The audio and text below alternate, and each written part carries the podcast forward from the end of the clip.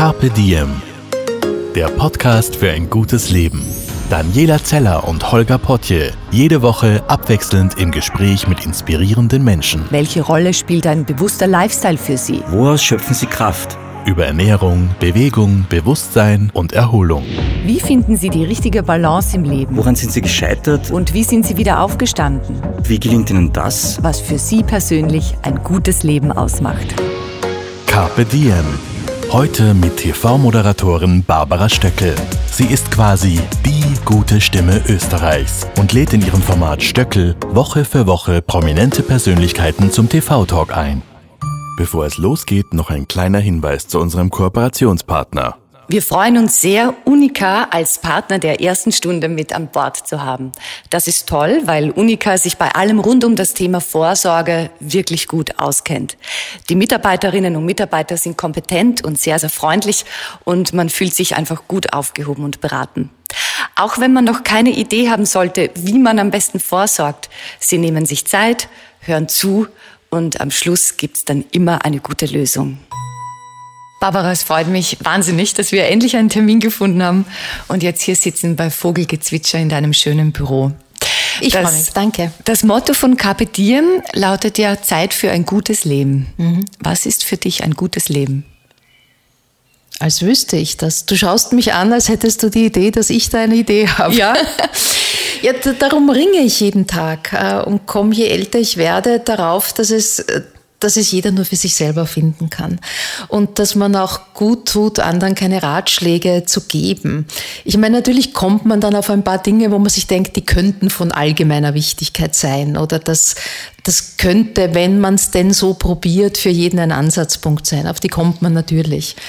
Ähm, es geht, für mich ist das das Entscheidende eigentlich bei allen Themen meines Lebens, äh, Balancen zu finden. Also es geht um ein Gleichgewicht, es geht ganz selten um ein Entweder-Oder. Es geht, äh, wir haben ja eh Begriffe heute, um eine Work-Life-Balance und dann muss ich halt das Work anschauen und das Life anschauen und sagen, ja, wie, was ist das eine, was ist das andere, was, was bedeutet es für mich, welche Kraft gebe ich dem auch und dann kann ich versuchen, ja, das, die, die Waagschalen zu füllen und sie in ein Gleichgewicht zu bringen. Und so geht's bei allem in meinem Leben. Es geht äh, mit dem Innenleben und der äußeren Welt so, mhm. zu sagen, es ist nicht das eine wichtiger als das andere, sondern wie schaut die Balance aus, die ich herstellen kann. Ähm, ja, und äh, diese Suche nach Balancen, das geht hin bis zur Ernährung oder, oder, oder Bewegung oder was. Also ich, äh, bin, versuche, mich gesund zu ernähren oder da auch einen ganz guten Fluss in mein Leben zu bringen. Ja, und dann äh, erwische ich wieder die Naschlade und das darf auch sein. Mhm. Ja? Also das eine tun und das andere nicht lassen und da ein Maß zu finden, ein, ein, ein Augenmaß auch äh, im Leben zu finden, wo man sich auch Dinge gönnt und Dinge zulässt. Und äh, wenn man diese Balancen hinkriegt, dann glaube ich, ist man auf einem ganz guten Weg. Aber du bist ja auch sehr, sehr diszipliniert. Ne? Sonst hättest du nicht ein Unternehmen aufgebaut, sonst wärst du nicht über Jahrzehnte, kann man sagen, so, so erfolgreich. Wie war das früher? Denn wir kennen uns ein bisschen und ich glaube mitbekommen zu haben, dass dieses Balance-Thema für dich wichtiger geworden ist, oder in den letzten Jahren? Ist wichtiger geworden, weil sich natürlich Dinge verschieben, auch mit den, in den Lebensphasen, in denen man ist. Ja, also am, am Anfang dieses Berufes, in den ich äh, hineingestolpert, stimmt nicht ganz, aber es war jetzt sozusagen nicht der Plan oder nicht ein Ziel, sondern es war zunächst ein Job neben meinem Studium. Und dann, dann wurde das immer mehr und immer intensiver. Und dann gab es auch diese, diese Verlockungen äh, dieser, dieser Branche, dieser Medienwelt, dieses scheinbare gesehen zu werden, auch mhm dieses Thema mal für sich selber äh, geregelt zu bekommen, was das, was das bedeutet für einen selbst und welche, welche Bedürftigkeiten in einem selbst es auch anspricht. War das ein großer Faktor am Anfang deiner, deiner Laufbahn? Das ist es immer noch. Äh, das ist es immer wieder. Ähm, ich bin ja eigentlich gar nicht so wahnsinnig geeignet für das, was ich tue. Warum ich, nicht? Naja, weil ich eigentlich ein sehr zurückgezogener, introvertierter Mensch bin. Mhm. Ich habe so gar kein Rampensau gehen. Ähm, es gibt, wenn ich Sendungen oder auch Veranstaltungen mit Publikum mache, gibt es bei mir auch nach diesen vielen Jahren und Jahrzehnten, in denen ich das mache, immer noch den Moment, wo ich mir denke, eigentlich würdest du jetzt viel lieber in der letzten Reihe sitzen und zuschauen. Wirklich? Warum machst du das jetzt? Das ist immer noch da, dieses bisschen sich überwinden müssen, über eine Grenze gehen, eine innere Grenze. Und dann aber dann zu sehen, boah, das ist gut, du kannst das, das, da kommt jetzt was in Gang, du gestaltest was, du kannst mit Menschen gut, es kommt was zurück und dann in diesen Flow oder wie immer man es nennt, auch im Beruf zu kommen.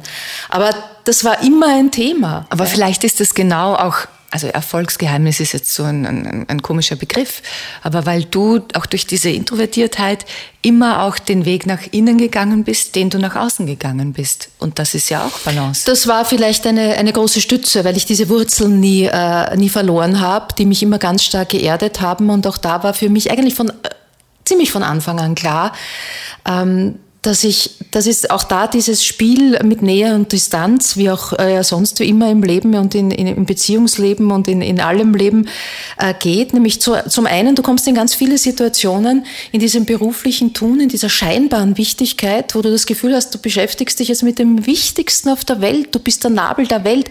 Die Sendung, das gibt ja auch so einen eigenen Rhythmus vor. Es gibt kein Wochenende, es gibt keine Feiertage, es gibt nicht Tag, es gibt nicht Nacht, es gibt Sendung und mhm. alles ist auf die Sendung Bildung orientiert. Und das finde ich jetzt nicht einmal noch bedenklich. Das ist auch okay, dass das, was man gerade tut, ganz wichtig für einen ist. Aber man darf in diesem Modus nicht verharren. Es ist genauso wichtig, dann auch wieder die drei Schritte zurückzumachen, von außen drauf zu schauen und zu sagen, es ist, was es ist. Es ist nur Fernsehen. Mhm. Es ist nicht das Leben.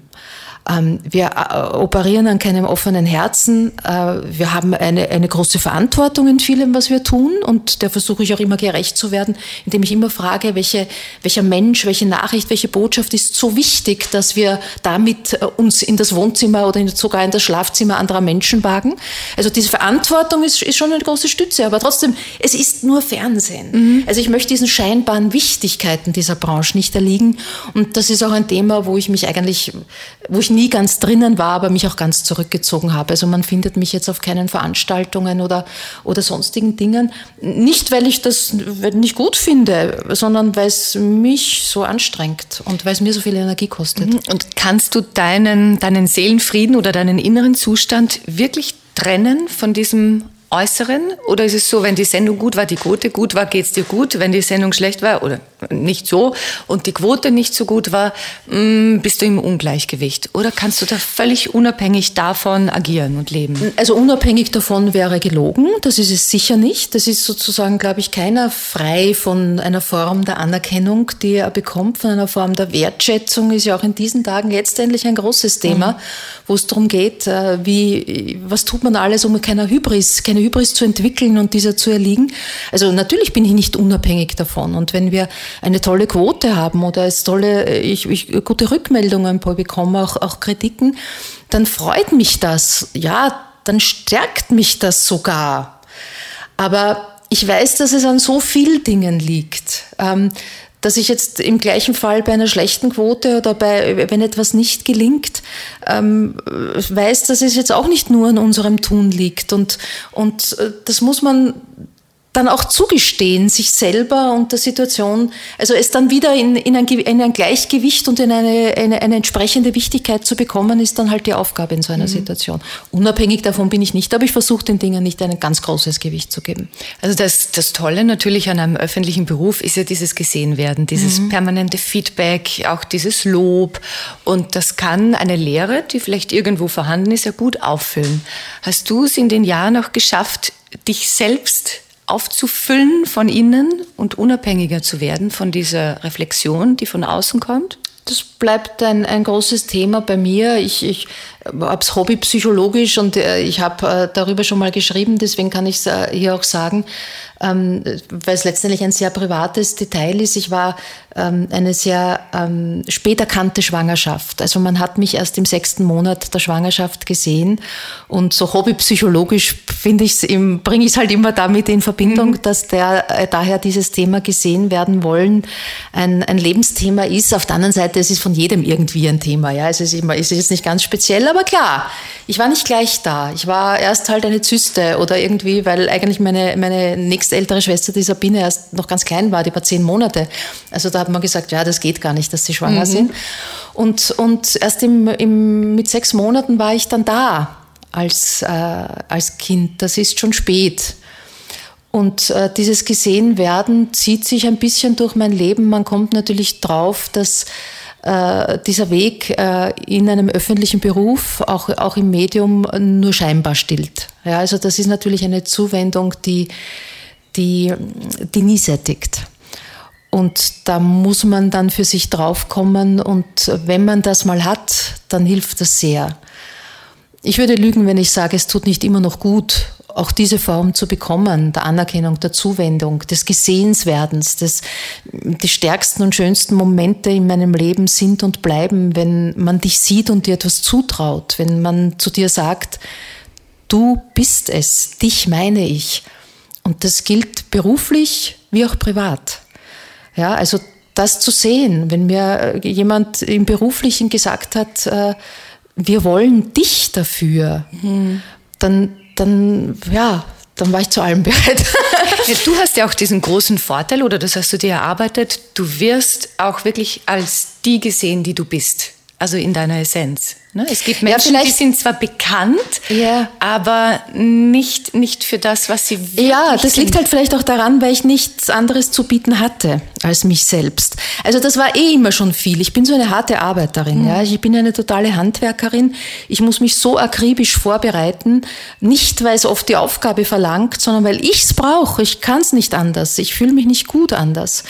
Ähm, aber ich, es war sehr schnell klar und auch das schon schon in meiner Familie als eine von fünf Geschwistern.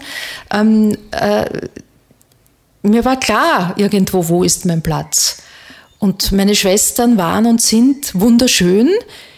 Ich finde mich jetzt nicht hässlich, aber mir war klar, das ist nicht meine Reise. Mhm. Und vielleicht auch schon, weil es nicht die Geschwisterreise war. Dieser Platz war nicht frei. Aber du bist die, ähm, die ja auch für alle sorgt. Ich denke, in deiner Familie wissen alle, sie werden niemals untergehen, denn es gibt dich. Ja, das ist auch das ist äh, so. äh, ein scheinbarer Glaube. Nein, ich das stimmt schon. Also dieser, und du würdest, glaube ich, auch für alle kämpfen und das stimmt. Bist eine, also die dieser Platz der, der, Kümmerin, der die mhm. Verantwortung übernimmt, die Dinge zusammenhält, das war dann irgendwie mein Weg. Ähm, ich war auch in der Schule immer Klassensprecherin, später Schulsprecherin und dass ich jetzt Ombudsfrau bin, ist auch kein Zufall und auch Help TV als eigentlich Fundament und Basis meines beruflichen Weges äh, hat in diese Richtung gewiesen. Ja, dieses sich für andere verantwortlich fühlen oder für andere auch etwas erreichen wollen. Das, ja, das, das gehört zu mir und, und ich, ich habe gewusst, ich kann jetzt äh, einfach schön, sexy zu sein, dafür wird man mich nicht engagieren. Also nicht, dass ich nicht auch immer irgendwie schön sein wollte, aber es war klar, ich war es nicht nur. Deswegen engagiert man mich nicht. Also dir ja? war klar, einfach zu sein genügt nicht, man muss auch was tun. Ja, genau. Und äh, da habe ich dann durchaus im Tun manchmal äh, halt zu viel getan, weil, äh, weil ich immer, ja, aber auch da gibt es, man hat dann irgendwie, weil eine Handleserin hat mir mal gesagt, äh, da habe ich irgendwie, ich weiß jetzt gar nicht, welche Linie es ist, die zeigen, dass ich immer den Kreuzweg gehe. Aha. Da, ich weiß nicht, ich weiß nicht, irgendeine eine, eine Linie ist es. Die hat mir das einmal gesagt.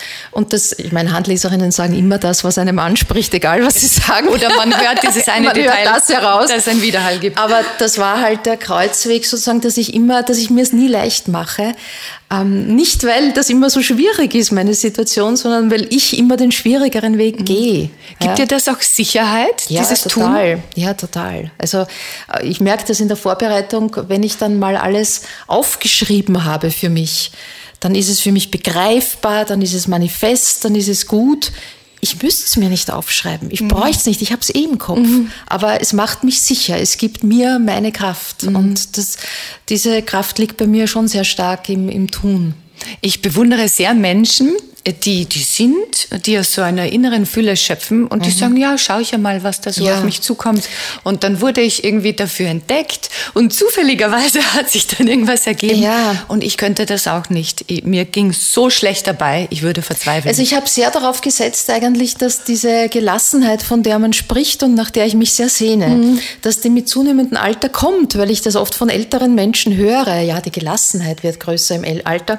Und ich merke, dass sie bei mir aber eher kleiner wird. Das ist ein großes Ringen, das ich habe. Ich denke mir immer, wo, wo, wo schießt sie ein? Wo kann man sie kaufen? Wo kriegt man sie? Wo ja. gewinnt man sie? Was kann man dafür tun, dass man gelassener wird? Gelassen in dem Sinn, und das merkt man ja eh dauernd.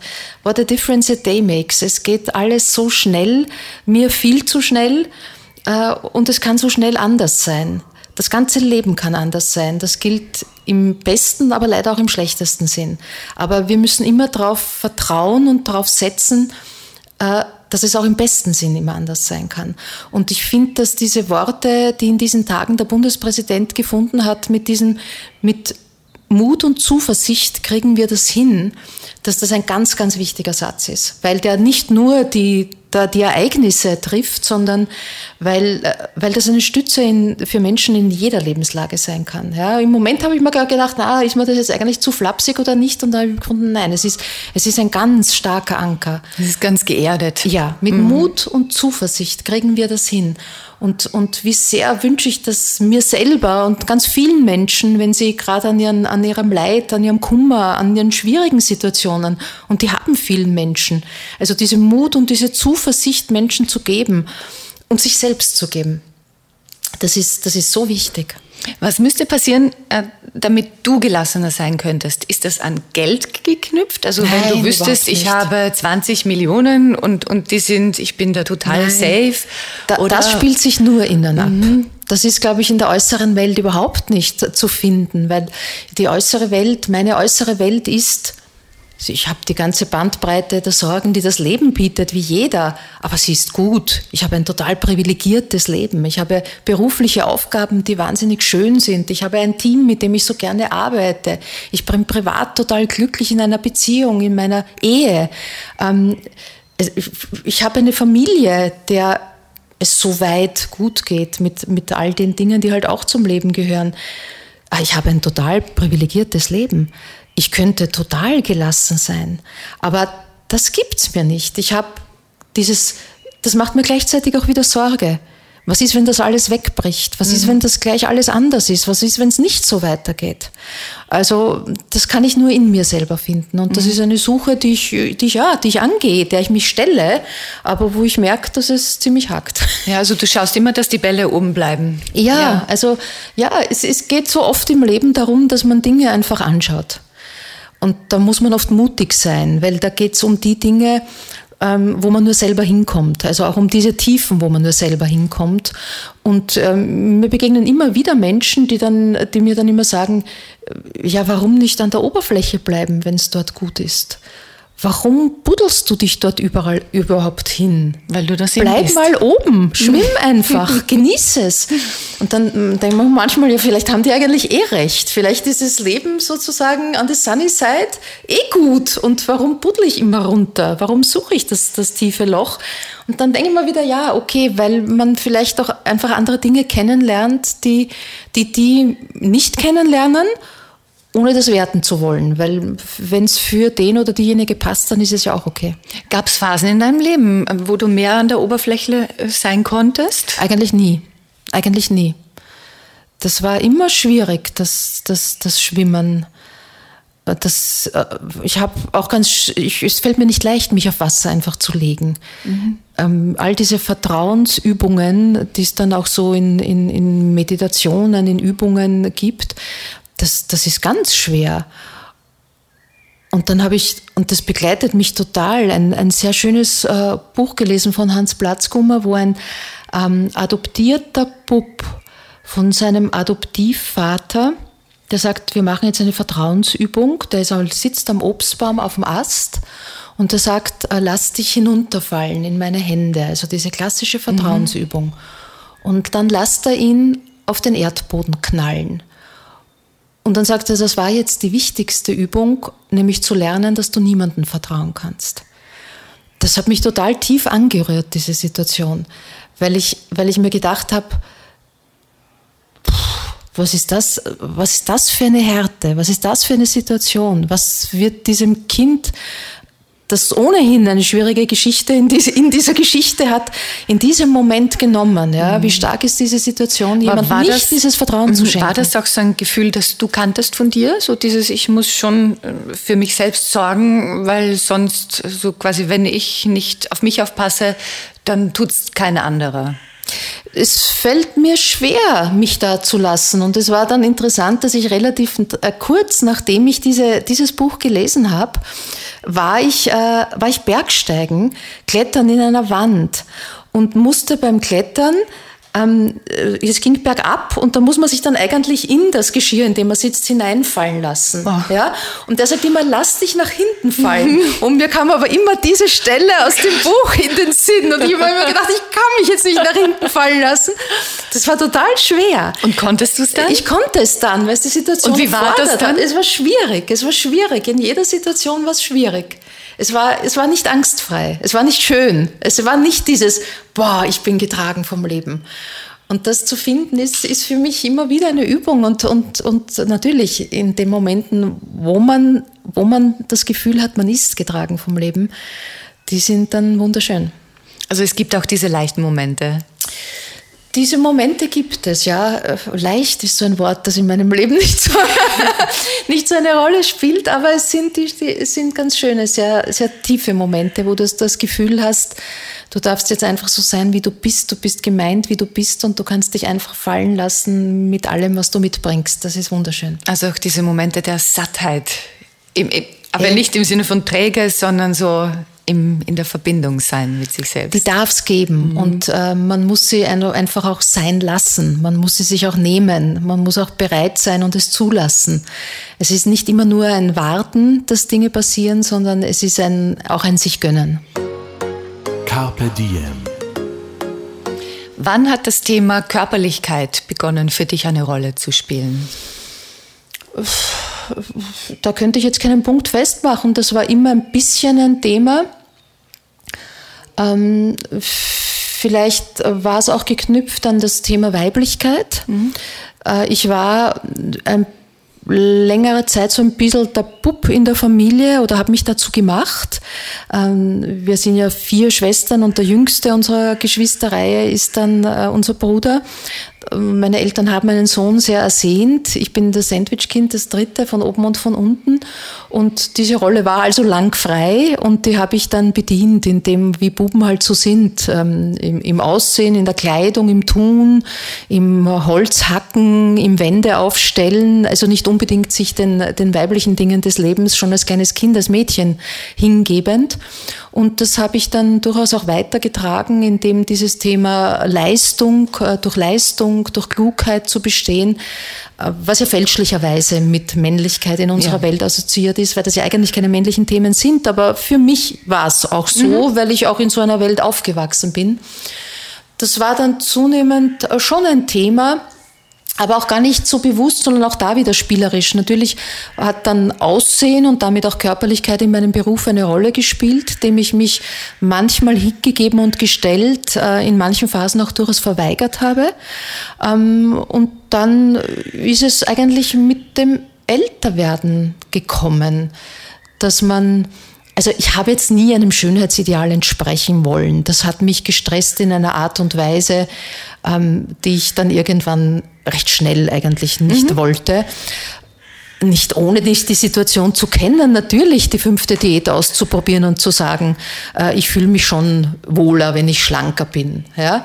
Äh, und ich kann jetzt auch nicht heute sagen, dass ich frei davon bin, weil es tatsächlich so ist, dass ich mich wohler find, find, fühle ja. für mich selber, wenn ich die paar Kilo weniger habe.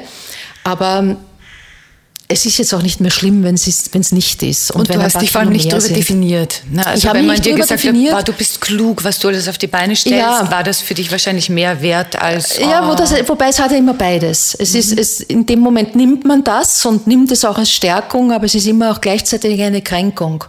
Weil äh, zu dem gesehen werden wollen ja immer auch gehört, die Schönste sein zu wollen. Unter Anführungszeichen natürlich mhm. gesetzt. Ja. Und, und wenn man gerade, wenn man auch übergewichtig, und ich war ja auch in Phasen Phasen meiner, meines beruflichen Lebens auch stärker übergewichtig, äh, man auch Häme erfährt oder, ich meine, es gab damals die sozialen Medien Gott sei Dank nicht wie in dem, in dem Maße, wie es es heute gibt, äh, dann tut es auch weh. Gleichzeitig muss ich auch sagen, war es immer ganz schön, weil es eigentlich, weil ich gemerkt habe, dass von dem größtenteils weiblichen Publikum, das ich auch habe, eine ganz starke Identifikation ist. Frauen so sind so. Mhm. Frauen haben nicht Kleidergröße 34 bis 36 und die sind sehr glücklich, wenn eine mit Kleidergröße 40 bis 44 mit ihnen ja, spricht. Es gibt ganz unterschiedliche Frauen und schön, dass das ja. dann auch abgebildet und ist das, im Fernsehen. Da hat sich ja Gott sei Dank was getan, da hat sich in der Werbung was getan, da hat sich durch intensive Kampagnen was getan. Ähm, es, es, es funktioniert immer noch nicht, weil bei allen Model-Contesten ja dann immer noch die, äh, die halt Kleiderhaken und, und essgestört sind, vorne mhm. stehen. Und das tut natürlich ganz viel und das merkt man ja bei, bei jungen Mädchen, bei Teenagern, dass das einfach immer noch erstrebenswert ist. Also zu glauben, dass, dass das wirklich erledigt ist, wäre eine Illusion, glaube ich. Ähm, aber, aber ich habe da schon Hoffnung, dass, dass man sieht, äh, Frau sein darf ganz viel sein. Ähm, das darf mollig sein, das darf rund sein, das darf klug sein, das darf äh, fordernd sein, das darf, das darf viel. Ja da sind wir, glaube ich, schon auf einem Weg. Auch wenn es zwischendurch immer ein paar äh, Rückschritte oder manche Wechselschritte gibt, die es dann braucht, aber das ist ja in der Vorbe Vorwärtsbewegung auch durchaus normal und, und, und darf sein, dass das Pendel immer dann wieder kurz in die, in die andere Richtung ausschlägt, um dann auch wieder weiter zu schwingen. Und, und du verkörperst das ja sehr gut. Also ich habe das auch richtig wahrgenommen, dass du dich plötzlich auch mehr als Frau wahrnimmst. Ich fand das wahnsinnig schön. Da ist so eine Facette, ich weiß nicht, in den letzten 15, 10, 15 Jahren so bei dir dazugekommen. Das war erst eine Phase, ja, es war vielleicht, das hat natürlich dann schon auch mit dem, mit dem Privatleben zu tun. Ich war dann eine lange Zeit alleine äh, und dieses Alleinsein habe ich dann durchaus begonnen, zu genießen ist jetzt vielleicht ein zu großes Wort, aber ja, zu gestalten, sehr bewusst zu gestalten und gut zu leben, gut mit mir zu sein. Und zu diesem gut mit mir zu sein hat halt dann gehört, dass ich äh, viel laufen gegangen bin, dass ich begonnen habe, für mich zu kochen, ja, so kleine Dinge, ja, da denkt man sich dann, ja, was, was brauche ich für mich kochen? Ich eben esse ein Brot und schmier Butter drauf und fertig, aber dann zu sagen, nein, es ist eigentlich egal, ob du für ein, für zwei, für vier oder für sechs Leute mhm. kochst, äh, du musst nur weniger nehmen für dich alleine, aber du, du darfst dasselbe äh, gute Gericht dir machen. Äh, oder auch, ähm, ja, über die Bewegung und über, die, über das Laufen das mir im Moment leider nicht ganz so gut bekommt, weil die Gelenke nicht mehr so, so mitspielen. Aber man kann ja dann einfach auch äh, schnell spazieren gehen oder so. Ist dieser Weg in die Natur hat mir da sehr geholfen. Also dieses wirklich rausgehen, äh, zu sich kommen, sehen, welche Wunder da draußen auf uns warten, das, das hilft mir immer ganz stark, muss ich sagen. Und das habe ich da zunehmend gelernt. Und äh, nach dieser doch langen Phase des Alleinenseins war, war dann offenbar vieles so gut mit mir, dass ich, dass dann die Liebe gekommen ist. Und die Liebe hat dann vielleicht auch mehr Frau aus mir gemacht, als, als ich es zuvor zulassen habe. Mhm. Aber wenn du äh, erzählst, habe ich den Eindruck, du hast plötzlich begonnen, das nicht alles zu machen, um irgendwie schöner auszusehen oder zu gefallen, sondern einfach um dich besser zu fühlen. Du hast um gut zu sein mit mir, ja. um mit mir gut zu sein, um ein gutes Leben zu haben. Weil ich meine, ich, ich, ich wollte nie dringend äh, Single sein. Ja? Komischerweise, den Begriff verwendet man heute weniger, kommt mir vor. Viele sagen dann, ich bin allein. Single ist so ein bisschen ober-ober, habe ich das ja, Gefühl. Weil, weil, muss ich darüber nachdenken. Ähm, also es war jetzt nie ein Ziel. Ich finde schon, dass der Mensch ein Beziehungswesen ist. Ja?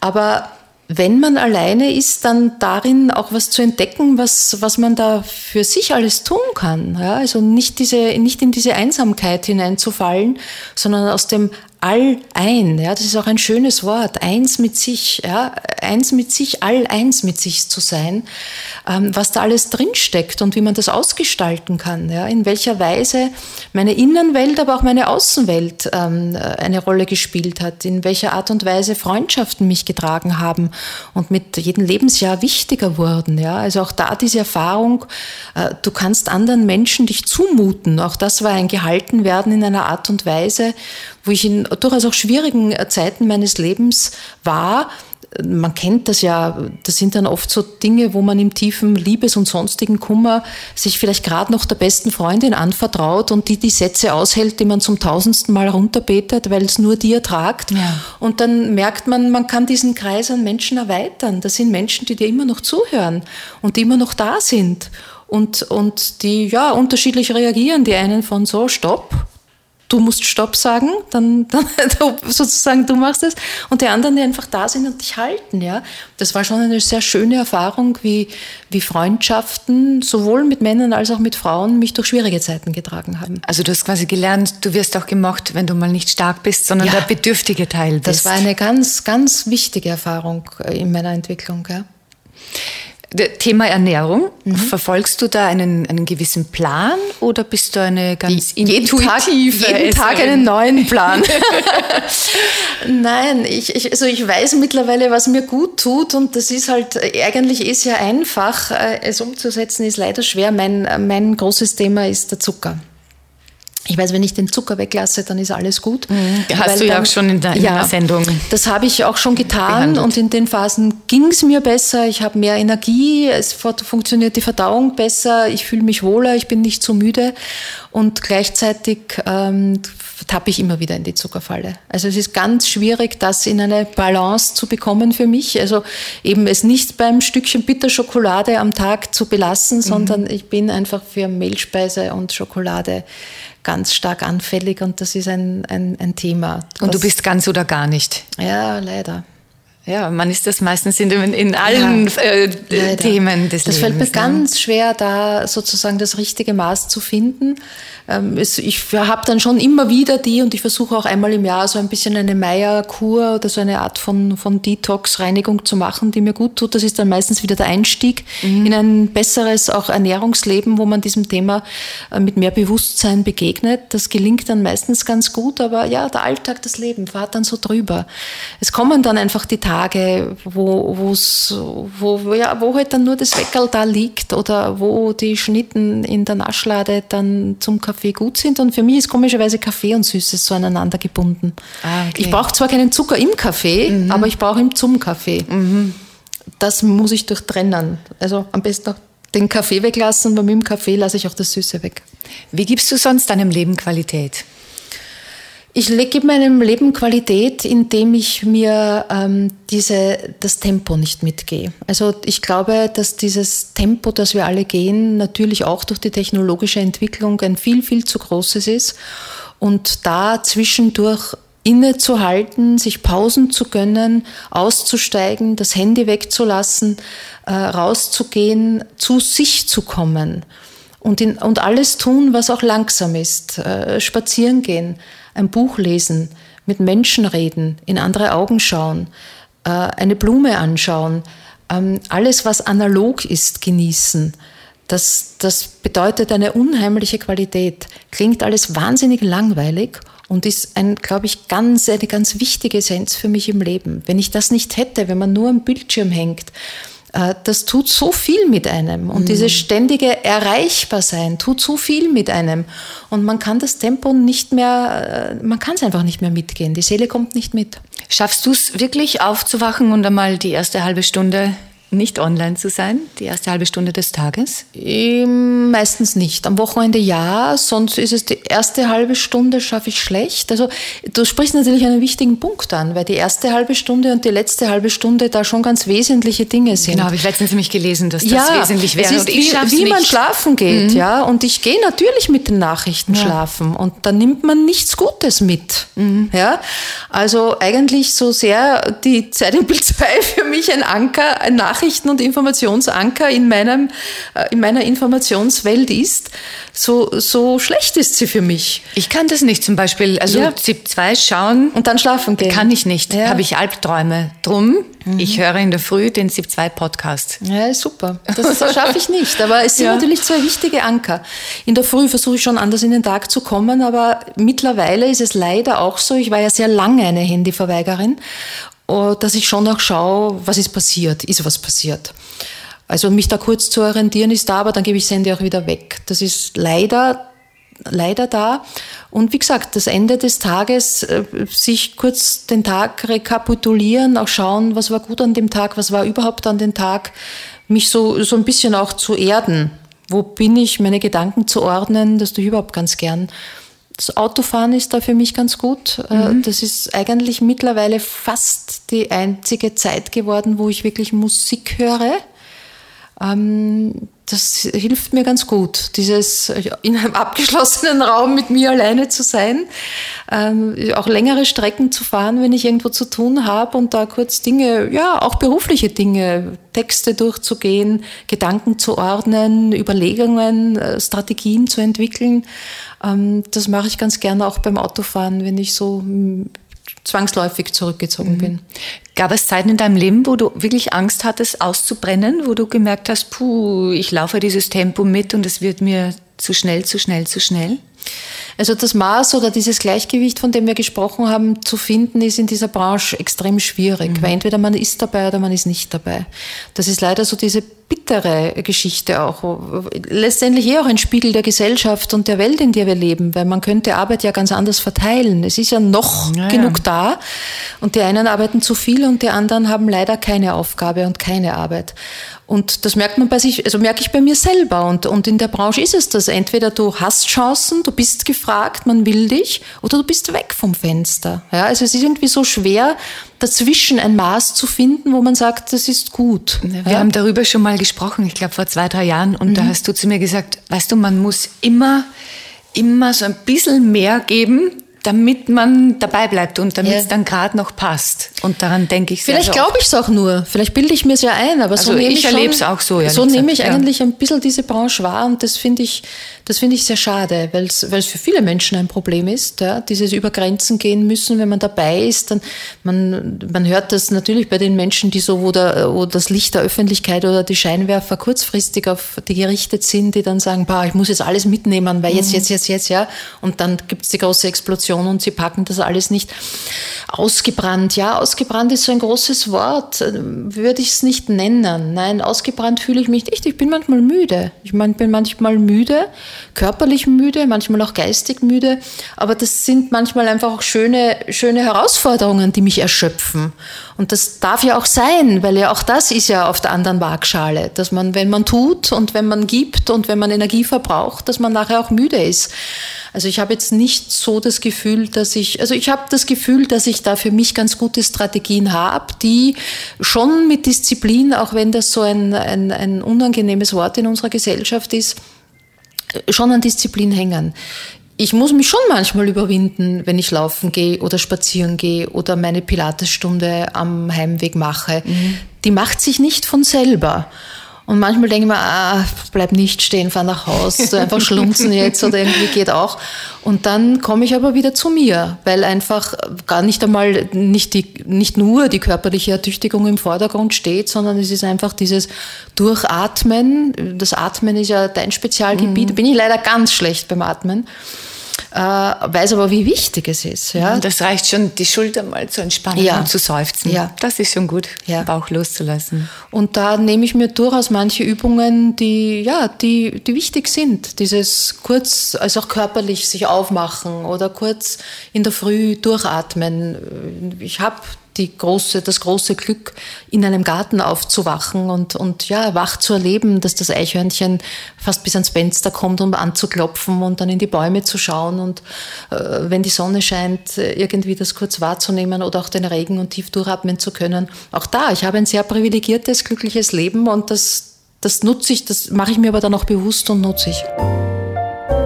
Und schön, dass du das auch schätzen kannst. Von außen betrachtet bist du ja eine einzige, jahrelang währende Erfolgsgeschichte. Aber gab es mal was, wo du sagst, da bin ich wirklich gescheitert? Ja, ganz oft. Also das wäre ja, das wäre ja ganz komisch, wenn das nicht war. Es gab viele schwierige Situationen in meinem Leben, auch in dem beruflichen oder auch in dem von der Öffentlichkeit wahrgenommenen, ähm, der, der Kampf oder die Anstrengung, die es bedeutet, dass das alles ist, ähm, äh, ist natürlich nicht sichtbar und das ist auch gut so, aber der ist ein großer.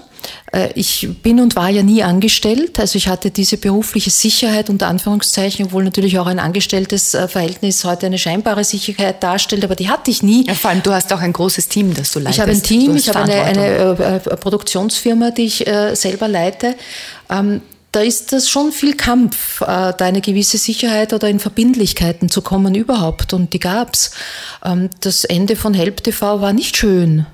Das mhm. war schon sehr schwierig und sehr schmerzhaft für mich, wie das äh, damals äh, eingestellt wurde. Da war gar nicht klar, ob und wie es weitergeht. Ähm, also es gab viele, viele Situationen, auch äh, die Millionenshow, wie ich die nicht mehr moderieren durfte. Das war, das hat sehr wehgetan. Äh, wie immer bei diesen, äh, bei diesen Einschnitten ist es natürlich ambivalent mit Abstand gesehen dann schon überhaupt, weil mit Abstand und mit größerem Abstand kann man oft dann auch was Richtiges daran erkennen. Im Moment tut es dann nur weh und man fühlt sich nur ungerecht behandelt. Ähm, und das war schon schwierig, weil, ja, weil ich das ja alles gern gemacht habe.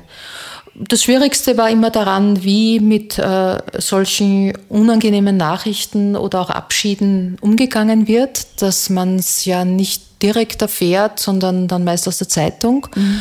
Ähm, das war bei mir nicht anders als bei anderen. Und das empfinde ich natürlich schon als sehr bitter, wenn dann sich nicht einmal wer hinsetzt und sich die Mühe macht, nach Jahren oder jahrzehntelange Zusammenarbeit dir in die Augen schaut und sagt, so, das sind unsere Überlegungen, weil, ja, weil du plötzlich ganz egal bist. Und das, das tut weh. Das tut jedem weh. Mhm. Wie schaffst du es dann weiterzugehen, also wieder aufzustehen und zu sagen, und trotzdem? Ja, ich, ich ja, wie jeder, eine Runde weinen, eine Runde Krone aufrichten und dann wieder weitergehen. Ich hatte Gott sei Dank immer Menschen an meiner Seite, die, die mit mir gemeinsam waren. Also äh, mein beruflicher Kompagnon, der Peter Notsch, war da natürlich schon immer ein wichtiger Partner, weil er vieles an Eigenschaften hat, die ich nicht hatte, nämlich diese Gelassenheit, diese, äh, diesen positiven, diese Zuversicht eigentlich und auch dieses mir Vertrauen zu mir selbst geben. Also bei vielen Aufgaben, wo ich gesagt habe, puh, kann ich das, war er der Erste, der gesagt hat, natürlich kannst du das. Mhm. Ja. Und das ist natürlich ganz oft, wenn man so jemanden nicht hat, ist es viel schwieriger. Ja, also da war ich einfach beruflich in einem guten Umfeld verankert, äh, mit Menschen, die mich da getra getragen, manchmal auch gepusht haben, manchmal auch gefordert haben, weiterzugehen. Und dann ist es schon auch mein, mein Weg zu sagen, so, Ärmel aufkrempeln, jetzt tun wir weiter.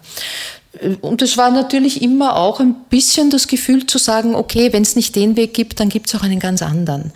Also ich, wenn ich, ich lese so Stelleninserate und Stellenanzeigen eigentlich ganz gern, einfach auch um mir ein bisschen so immer eine Idee zu haben, was, was gibt's da? Mhm. Was gibt es an Berufen? was wird gesucht und so?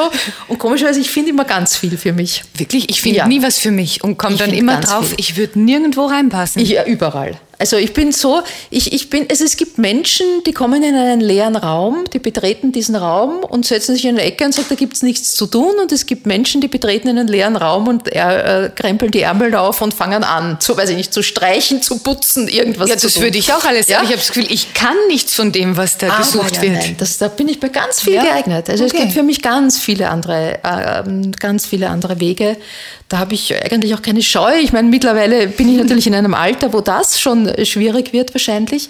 Aber ich, ich finde es ganz viel gut für mich und ich kann mir ganz viel tun, vorstellen in allen Bereichen. Ich habe ja auch das große Glück, in meinem beruflichen Leben immer wieder in andere Lebenswelten Einblicke haben zu dürfen, ähm, was es alles für, für Leben gibt und wie das Leben auch sein kann. Und das fällt ja auch das berufliche Tun dazu, was es alles für berufliche Möglichkeiten gibt. Und da gibt es Herausforderungen, wo ich sage, ja, die würde ich sofort wagen. Wie bist du als Chefin? Ja, wahrscheinlich zu schnell. Das ist äh, sozusagen, wenn ich gleich mit dem äh, schnellsten, äh, mit dem schwierigsten anfange. Ich, ich erwarte oft von meinem Umfeld, dass es so schnell denkt mhm. und so schnell handelt, wie ich bin. Und das ist manchmal ähm, vielleicht nicht ganz gerecht, weil äh, weil nicht jeder dieses Tempo hat. Ich bin sehr schnell im Denken, also auch im Reden, aber auch sehr schnell im Denken und kann, glaube ich, auch ganz gut antizipieren und vorausdenken. Das ist auch in meinem Beruf wichtig. Und das erwarte ich dann immer auch von den anderen. Sonst glaube ich, bin ich, müssen wir natürlich die anderen fragen, aber ich glaube, es ist mir dieses Miteinander, wir sind ein kleines Team, das ist also so 15 Mann und Frauen, das ist schon ein großes familiäres Verhältnis, das da ist. Ich glaube, ich lasse denen auch ihren, ihren Raum und ihre Freiheit, das zu tun, aber ich erwarte auch viel. Also mhm. ich bin da schon, der Zug nach vorne muss schon stimmen und wenn der stimmt, dann schaue ich auch auf nichts. Es gibt keine Stechuhr. Es ist nicht mehr wichtig, dass wer pünktlich da ist oder sonst was. Es muss die Arbeit gut getan werden. Und ich muss das Gefühl haben, dass, dass die und diejenigen wissen, worum es geht und worum es mir auch geht. Und ähm, wie mein Umgang auch mit den Themen, mit den Inhalten, mit den Menschen ist. Also dass es nicht um unbedingt nur geht, immer Menschen vor die Kamera zu treiben, sondern, sondern manchmal Menschen auch vor dem Medium zu beschützen. Mhm. Also dieses Gefühl zu entwickeln, was, was, welche Geschichte erzählen wir und was ist unser sehr eigener Stil, sie zu erzählen. Das ist mir wichtig und einen Gleichklang mit meinen Mitarbeitern zu finden, dass sie das auch erkennen, etwas in Menschen erkennen und, und äh, diese spezielle Geschichte, die wir erzählen wollen, erkennen. Hast du was für dich getan, um dich als Führungskraft weiterzuentwickeln? Oder hast du das äh, so Learning by Doing? Mehr gelernt? Learning by Doing muss ich sagen. Ich habe mal das eine oder andere Seminar gemacht. Mhm. Ähm, schon ist, finde ich, auch immer wieder ganz gut. Also so aufs Erste würde ich dann sagen, ich habe nichts Neues erfahren, aber manchmal ist es ja einfach auch wichtig, das, was ist, strukturiert vor sich zu haben, um sich bewusst zu machen. Da sind wir wieder bei diesem Hinschauen. Ja. ja. Das sind Dinge, die im Alltag dann oft untergehen und da einfach, wenn man sie nochmal auf fünf Tafeln schreibt, äh, versucht, was sind die Punkte in meinem Leben, auch in meinem beruflichen Leben, die wichtig sind, wo stehe ich, wo will ich hin und was sind meine Gedanken dazu. Also einfach eine Klarheit und eine Struktur zu finden, äh, dann kann man auch anders jonglieren mit dem Thema, wenn es im Alltag eng wird oder stressig. Also ich finde das schon ganz hilfreich, sich manchmal solche Stützen oder Hilfen von außen zu holen, wie ich überhaupt finde, dass das bei allen Leben des Themas wichtig ist. Es gibt ganz oft und in vielen Bereichen professionelle Hilfe und ähm, die muss man bereit sein anzunehmen. Kannst du auch Kritik annehmen von deinem Team? Fällt dir das leicht oder Nein, ist das, das fällt mir nicht leicht? Okay, warum, warum, sagen die das jetzt? Das fällt mir nicht leicht, aber ich finde es dann auch recht mutig, weil ich, ich rede dann oft äh, viel mhm. und es ist oft ganz schwer, überhaupt reinzukommen in einen Dialog oder so in den Sitzungen, wo ich vielleicht zu dominant bin, das weiß ich schon. Aber, aber das finde ich dann auch sehr mutig, wenn sich da wer ja, entgegenstellt. Insofern ähm, ringt es mir dann immer auch eine Bewunderung ab und ich höre schon drauf, aber ich versuche natürlich dann auf einer sachlichen Ebene zu schauen, das anzuschauen, passt das oder nicht. Aber ja, Kritikfähigkeit ist, ist, ist nicht so einfach. Ne? Bist du da besser geworden über die Jahre? Ah, das besser über die Jahre kann ich gar nicht sagen. Das wechselt so in der Zeit. Das hängt, ich finde, Kritik ist auch immer wichtig, zu welchem Zeitpunkt sie kommt, ja, mhm. ob man sie gut annehmen kann. Äh, es gibt Zeiten, wo dann der Raum da ist, der Platz dafür da ist und dann finde ich, kann das ganz gut in einem Gespräch auch gelingen, dass man sagt, schauen wir mal die andere Seite an oder was ist nicht so gut gelaufen. Aber wenn das gerade ein Zeitpunkt ist, wo ich gerade ganz woanders bin, dann kann man es auch schlecht annehmen. Ja, also, aber vielleicht ist es wichtig, solche Räume äh, zu definieren und auch solche Zeitpunkte zu definieren. Bringst mich auf eine Idee. Ja, wo Soll, man wirklich sagt, wir so, sollten wieder mal eine, mal eine Kritikrunde machen. Ja, ja. Weil es ist schon wichtig, ja. stelle ich fest. Ja. Und ich habe letztens einen Vortrag gehört und der Vortragende hat gehört, gesagt, die meisten Fehler in Unternehmen passieren, weil sich Teammitglieder nicht trauen, Nein zu sagen. Mhm. Oder sich eben nicht trauen, den Vorgesetzten, die Vorgesetzte auf einen Fehler äh, hinzuweisen. Mhm. Mhm. Und das hat mir auch als Führungskraft sehr zu denken gegeben. Mhm. Und man ist aber oft so in diesem gestressten, sagt, ja, ja, eh schon, und dann stört das. Ne? Mhm. Es ist nicht so, nicht so einfach. Na schau, ich nehme mir was mit. Ich nehme mir was mit. Wichtige Punkte. Ich, ich ja. auch für mich. Ich musste auch besser werden. Hattest du jemals das Gefühl, du möchtest weniger arbeiten, dafür klassisch Familie gründen, Kinder zu haben? Oder hat sich diese Frage für dich nie gestellt? Sie hat sich nie so konkret, also wie ich klein war oder auch noch Jugendliche, ich komme aus einer großen Familie, war das für mich eine Selbstverständlichkeit. Wenn man dann groß ist, dann hat man Kinder und Familie. Das war jetzt nichts, wo ich überlegt habe, ob das mal sein wird. Das mhm. war und dann wird man halt älter und dann kommt man in die Zeit und dann war es nicht. Und dann war es aber jetzt auch nie so, dass ich gesagt habe, boah, ich muss das jetzt haben oder so. Es war dann natürlich, ich war dann viele Jahre in Deutschland, bin in der Zeit gependelt, war in keiner Beziehung oder in Beziehungen, die das nicht getragen haben. Und dann war aber auch nie ein Hadern damit. Mhm. Also es war dann nie so dieses, ja, das wäre schon schön gewesen oder so. Es war dann halt nicht und ich denke mir, es hat keiner alles. Ja, also es ist, ich habe das natürlich, ich bin achtfache Tante, auch über meine Geschwister in einer und, und über Freunde und Freundinnen auch ausleben dürfen. Also es ist jetzt nicht so, dass nicht Kinder in meinem Leben auch waren und ich glaube, ich habe mich als Tante ich habe mich jedenfalls bemüht, sagen wir mal so. Ich, ich glaube, du warst ich glaub, ich war ganz bist okay. eine gute Tante. Ja, ich glaube schon. Ein bisschen kenne ich deine Familie. Ich glaube, ich glaub, ähm, dass das ganz okay war. Also es war nie sozusagen da jetzt das große Loch.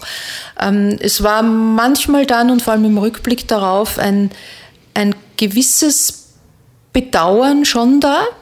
Ähm, und komischerweise auch ähm, im Blick nach vorne, wenn ich jetzt Situationen sehe, wir sind ja so alle im Alter, wo die alten Eltern, die alte Elterngeneration ein Thema wird und, und auch das nach vorne schauen, wie schaut dieser letzte Lebensabschnitt im, im Leben aus und äh, den gestützt auch zwischen den Generationen zu sehen, ist schon auch sehr schön. Also dort, wo ich sehen kann oder wo ich es auch selber erlebe und dann immer da kurz innezuhalten und zu sagen, ja, wer wird mal an deinem Krankenbett stehen? Das ist dann schon so ein bisschen ein Moment, wo ich mir denke, ja, da ist, kommt nach hinten nichts. Ich setze dann mehr sehr auf meine Nichten und Neffen und gleichzeitig kann man dann gewisse Verantwortung auch nicht, auch nicht erwarten oder auch delegieren. Mhm. Also da ist natürlich etwas zwischen Eltern und Kindern, was in einer größeren Familienverband jetzt nicht unbedingt ist. Das ist schon was Schönes, wenn das sein kann dann. Also wenn sich dann im Alter wieder manches umdreht und äh, wenn man da auch gestützt ist von einer nachfolgenden Generation. Aber vielleicht kommt es gar nicht darauf an, ob das leibliche Kinder sind, sondern vielleicht zählt das, was man gesät hat, wie auch immer, damit da was wachsen kann. Das ist, das ist sehr schön, wenn da was gesät wird. Und ähm, das sind eigentlich, eigentlich fast die schönsten Momente meines Berufes. Ich freue mich über, über tolle Quoten und, und, und, und Anerkennung von außen und, und Gespräche und so tolle Persönlichkeiten kennenlernen zu dürfen. Aber dass ich in manchen Momenten dieses Gefühl habe, ähm, Fernsehen ist ja so ein schnelles Medium geworden. Es ist Rotlicht, zack und weg ist es. Und wenn plötzlich was so eine, über eine lange Dauer wirkt, ich ich habe kürzlich bekommen einen, einen Brief von jemandem, die damals über Help TV, und das ist jetzt 25 Jahre her, damals über eine Geschichte dann ein Pflegekind aufgenommen haben. Das ist mittlerweile ein, ja, 30-jähriger Mann, der studiert und, und, und, und die schreiben mir, ohne sie wäre das damals nicht passiert. Wow. Das ist dann, also wo du merkst, du hast eine ganz große Verantwortung und kannst Dinge anstoßen. Also auch wenn das nur Kleinigkeiten sind. Oder irgendwann habe ich, äh, war ich bei einer Veranstaltung und da, da, war die Kartenabreißerin eine junge Frau und die hat dann nur gesagt, wissen Sie, dass ich wegen Ihnen kein Fleisch esse? Und ich habe erst gedacht, hallo, ja, Sie haben damals einen Beitrag oder eine, eine, ein Gespräch gemacht über Tiertransporte und seither esse ich kein Fleisch oder so. Also wo man plötzlich merkt, dass was man tut, das wirkt in Menschen und in das mhm. Leben von Menschen hinein. Und das macht einen Unterschied Unterschied im Leben von Menschen. Da bekommt sozusagen das Medium auch plötzlich so einen, ja, so einen anderen Wert. Weil ich finde, für mich hat das Medium Fernsehen oder wie die Medien überhaupt ja, drei wichtige Aufgaben. Das eine ist, die Menschen zu informieren. Das ist total wichtig. dass, da ist diese seriöse, kompetente, unabhängige Aufgabe da. Das zweite ist, sie zum Lachen zu bringen. Das ist viel schwerer, als es scheint. Da kann ich nicht, da bin ich, ist nicht mein Revier. Und das dritte ist aber mit dem Medium was zu bewegen. Mhm. Äh, und durch ein Medium. Und auf diesem Segment darf ich tätig sein und das jetzt schon Jahrzehnte. Und manchmal bewegt sich was in den Köpfen der Menschen, manchmal in den Herzen der Menschen und manchmal, ja, in ihrem Leben. Und das ist dann extrem berührend, aber einfach auch, ja, das ist eine ganz, ganz, ganz schöne Erfüllung, wenn, wenn sich solche Geschichten dann lang weiterspinnen und erzählen. Carpe Diem. Ich habe zum Schluss noch ein paar kurze Fragen. Ja. Gibt es ein Ritual, an dem du festhältst, so in der Früh, zum Mittag, am Abend? Ähm, es gibt es gibt ähm, ein Ritual, ein Beziehungsritual, das ist aber zu privat, dass ich äh, darüber möchte ich sozusagen öffentlich nicht reden. Ähm, sonst gibt es in meinem Beruf jetzt eigentlich Kein Ritual. Also es gibt so Kleinigkeiten. Bei der Aufzeichnung der Sendung warten wir immer auf den Beginn der vollen Minute. Also wir beginnen nur das um 0 Glück. Uhr. Ja, um 0 um, wenn, wenn beide Zeiger oben sind, beginnen wir aufzuzeichnen. Das sind so Kleinigkeiten, die man schon hat, aber sonst habe ich jetzt nicht wirklich ein Ritual. Ne? Mhm. Gibt es ein Zitat, das dich geprägt hat? Ach, da gibt's viele. Ich merke mir Dinge so schlecht. Auch die Zitate, eins, das mir dann immer wieder doch merkbar in den Sinn kommt, ist, ähm, wer keinen Mut hat zu träumen, hat keine Kraft zu kämpfen. Das, äh, das finde ich ein, ein schönes Zitat. Ich weiß jetzt gerade nicht von wem. Es gibt dann so ein paar, die ich schön finde. Wenn der Wind, äh, wenn der starke Wind weht, dann äh, bauen die einen Mauern, die anderen Windmühlen. Das finde ich auch sehr schön, also mit diesem Wind der Veränderung auch Dinge äh, äh, verändern zu können. Und natürlich, ähm, am Ende ist alles gut. Ist es noch nicht gut, ist es noch nicht das Ende. Dann ist es noch nicht das Ende. Was ist für dich schöner, zu Hause ankommen oder von zu Hause abreisen? Immer das Ankommen. Ich bin keine Abreiserin, ich bin ja so ein Heimwehmensch. Ähm, und äh, mich zieht's nicht in die ferne Welt. Ich krieg schon bei der, bei der Tafel, bei der Ortstafel von Wien Heimweh, so was früher, so ist es nicht mehr ganz. Also ich kann mittlerweile auch gut reisen und gut in die Welt fahren, aber das nach Hause kommen ist definitiv schöner. Woran erkennen andere deine Eitelkeit? Meine Eitelkeit ist, glaube ich, nicht so wahnsinnig stark ausgeprägt, aber natürlich ist jeder, der auch vor der Kamera arbeitet, eitel. Äh, vielleicht, wenn ich mittlerweile sage, ich bin in einem Alter, wo ich ein schönes Licht brauche. Was können andere von dir lernen? Mhm, ich weiß nicht, ich glaube, ganz wie ein großes Kennzeichen ist meine Stabilität. Da weiß ich nicht, ob man die wirklich lernen kann. Äh, strukturiert zu denken wahrscheinlich ist was, was man auch weitergeben könnte oder wo man dieses analytische Denken, das ich habe, wo andere ähm, vielleicht, wo man was äh, profitieren kann und dieses äh, den zweiten Blick in Menschen zu haben, etwas in Menschen zu sehen. Mhm. Und was sind so drei Qualitäten, die dich zu dem gemacht haben, äh, der du heute bist, zu dem Menschen, der du heute bist? Ähm, ja, Geborgenheit würde ich da schon als ganz wichtig sehen, äh, weil äh, ich ein Nest immer gebraucht habe und diese Geborgenheit in meiner Familie hatte, aber auch in vielen anderen Lebenssituationen hatte und sie auch immer wieder suche. Also Geborgenheit in einem Team in dieser Welt geborgen sein ist für mich ein, ein wichtiges Fundament es ist, es ist die Disziplin. Man spricht das immer dann so selber, Disziplin, Ehrgeiz gehört für mich zusammen und sind für mich ambivalente Begriffe, mhm. die auch sehr positiv sein können, weil sie einem etwas äh, ermöglichen. Und an dritter Stelle würde ich aber schon die, die Empathie sehen wollen. Also dieses sich dem anderen zuwenden, dieses Wissen, dass die Tür zum Glück nach außen aufgeht. Dankeschön für deine Gedanken, Barbara. Danke, Daniela. Mehr von Carpe Diem gibt es auf Soundcloud, iTunes, Google Play oder Spotify. Jetzt abonnieren und liken. Das Carpe Diem Magazin erscheint alle zwei Monate. Besucht auch unsere Social Media Portale auf Facebook, Instagram und YouTube und unsere Website carpediem.live. Carpe Diem, der Podcast für ein gutes Leben. Nächste Woche Holger Potje im Gespräch mit dem Autor und Philosophen Michael Köhlmeier.